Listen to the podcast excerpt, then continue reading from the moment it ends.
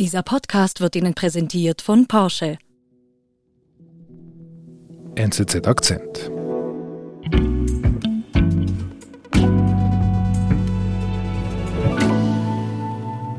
Mein Name ist Volker Papst, ich bin der Korrespondent für die Türkei und Südosteuropa.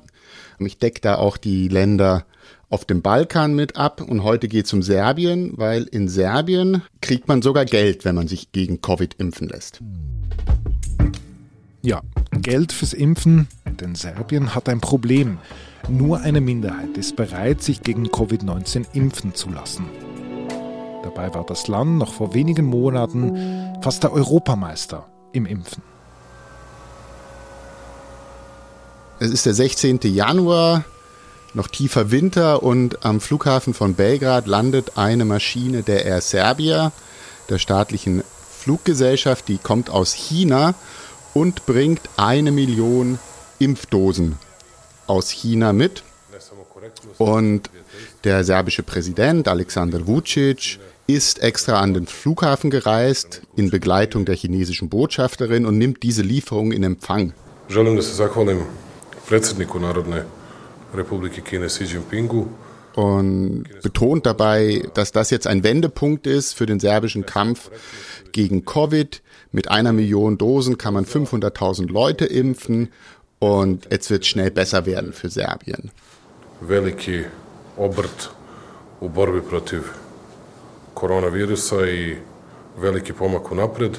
Und das war tatsächlich eine große Sache, diese Millionen Impfdosen, weil die meisten Nachbarländer Serbiens haben im Januar noch gar keine Impfungen erhalten und auch im Februar noch nicht und teils erst Mitte, Ende März ihre ersten Dosen bekommen und Serbien hat schon am 16. Januar eine Million Dosen aus China bekommen. Und wie ist sie denn angelaufen, diese Kampagne, also gerade mit chinesischen Impfdosen?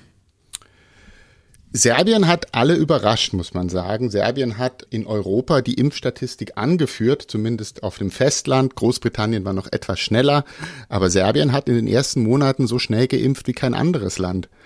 Das war für vielen eine Überraschung, da man jetzt nicht erwartet hätte, dass dieses kleine Land, das sonst viele Probleme hat, so schnell vorankommt. Und dann, wie lief es dann weiter?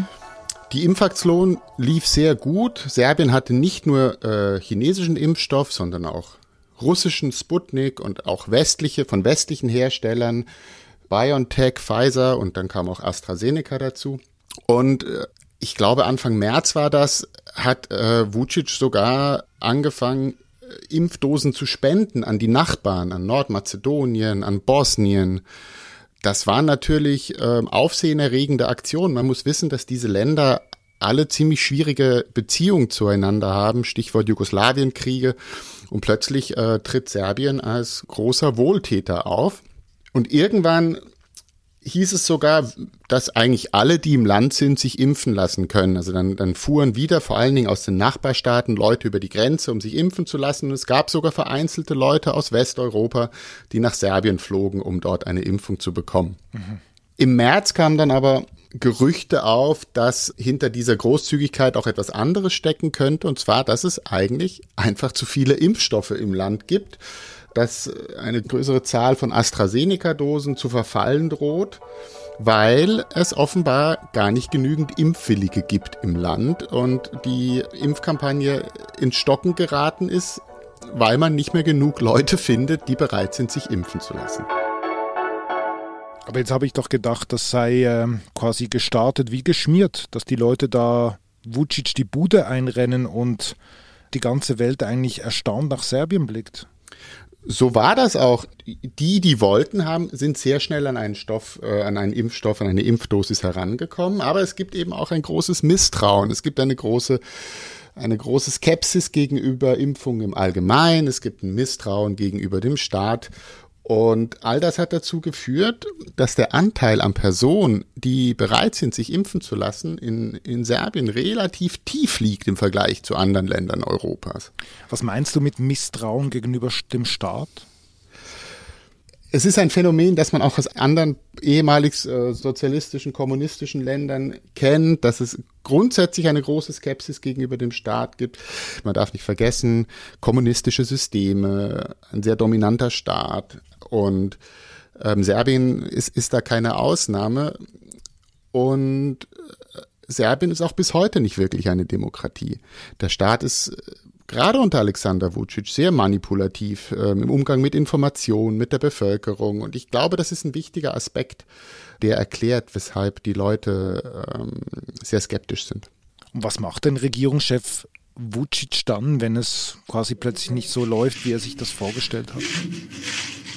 Präsident Vucic hat sich wie viele andere Politiker auch impfen lassen, aber er hat das stark inszeniert, hat das auf Video aufgenommen und auf seinem persönlichen Instagram-Account geteilt. Er ist dafür absichtlich aufs Land hinausgefahren, denn die größte Skepsis ist auf dem Land und nicht in den Städten.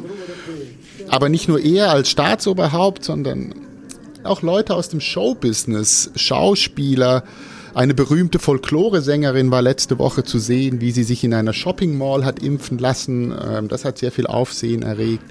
Und es gibt auch eine ähm, richtig gezielte Kampagne. Ähm, in Belgrad und in anderen Städten hängen überall Plakate von Schauspielern. Das ist eine richtige PR-Kampagne und jetzt hat man äh, nochmal ist man einen Schritt weiter gegangen. Jetzt will die Regierung sogar Geld zahlen. Äh, es wurden ähm, eine Belohnung in Aussicht gestellt für alle Menschen, die sich bis Ende des Monats impfen lassen. Was muss ich mir da vorstellen? Es sind 3000 Dinar, das sind ungefähr etwas weniger als 30 Franken, das ist nicht viel Geld äh, auf den ersten Blick, aber es sind immerhin 10 Prozent des Mindestlohnes. Das ist ein Anreiz, der zumindest nicht zu vernachlässigen ist. Und gleichzeitig hat die Regierung auch gesagt, dass ungeimpfte Staatsangestellte, die krank werden, das heißt, wenn man an Covid erkrankt, weil man sich nicht hat impfen lassen, dann auch nicht das volle Krankheitsgeld bekommen. Also es gibt einerseits den Anreiz, Geld zu bekommen, es gibt aber auch ähm, zum Zuckerbrot die Peitsche, dass man auf gewisse Leistung verzichten muss, wenn man nicht geimpft ist. Wir sind gleich zurück. Verspüren Sie den Drang nach Adrenalin? Erleben Sie nervenkitzelnden Fahrspaß mit dem neuen vollelektrischen Porsche Taycan Cross Turismo und lernen Sie ihn bei seiner Lancierung vom 19.06. bis 26.06.2021 in Ihrem Porsche Zentrum kennen. Jetzt anmelden unter porsche.ch/taycan.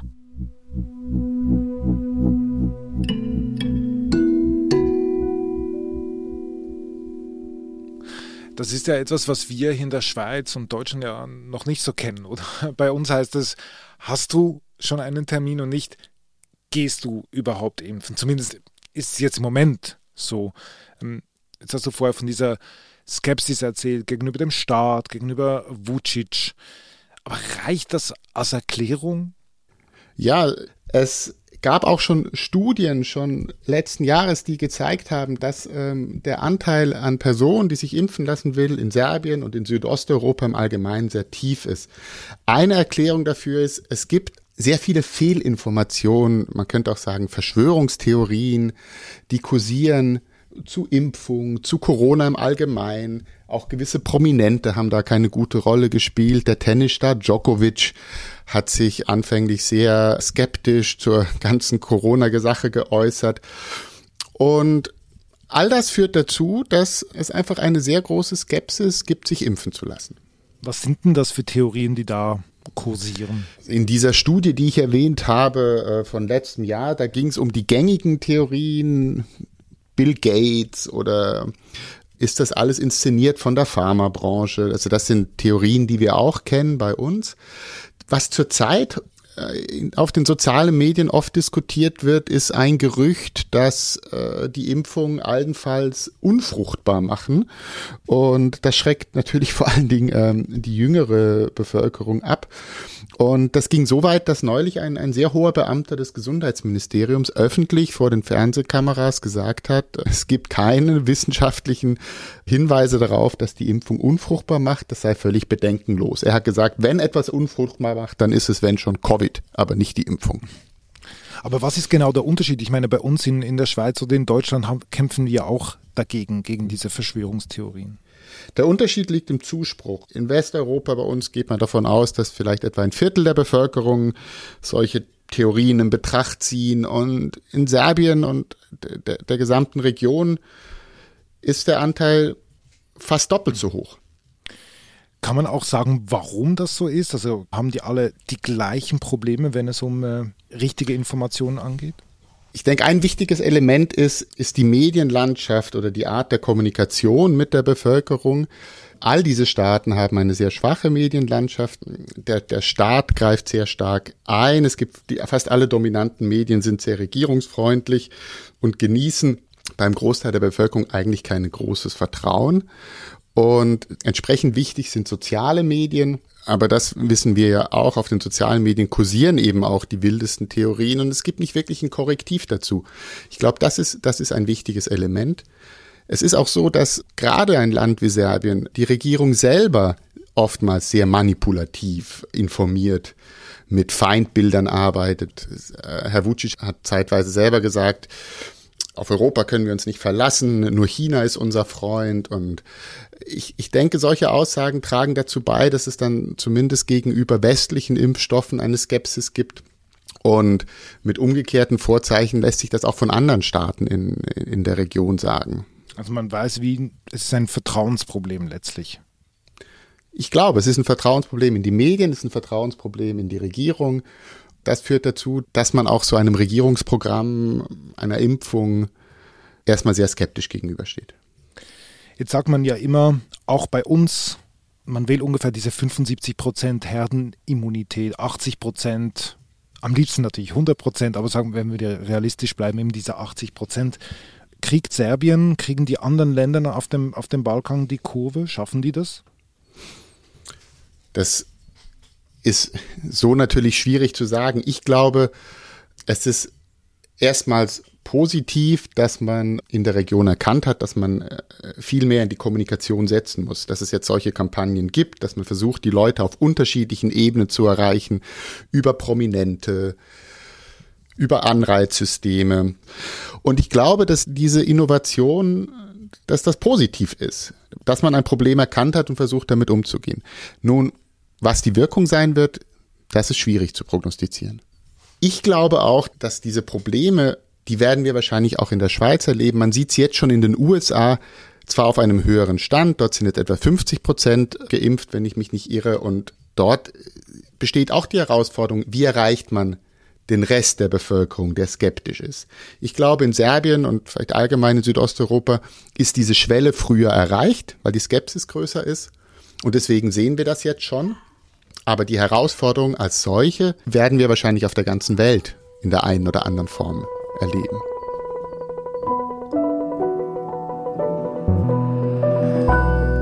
Lieber Volker, vielen Dank für die spannenden Ausführungen zu Serbien. Da sind wir ja gespannt, ob wir hier in Westeuropa auf die gleichen Probleme stoßen werden. Liebe Grüße ins Homeoffice nach Istanbul. Vielen Dank. Tschüss, David.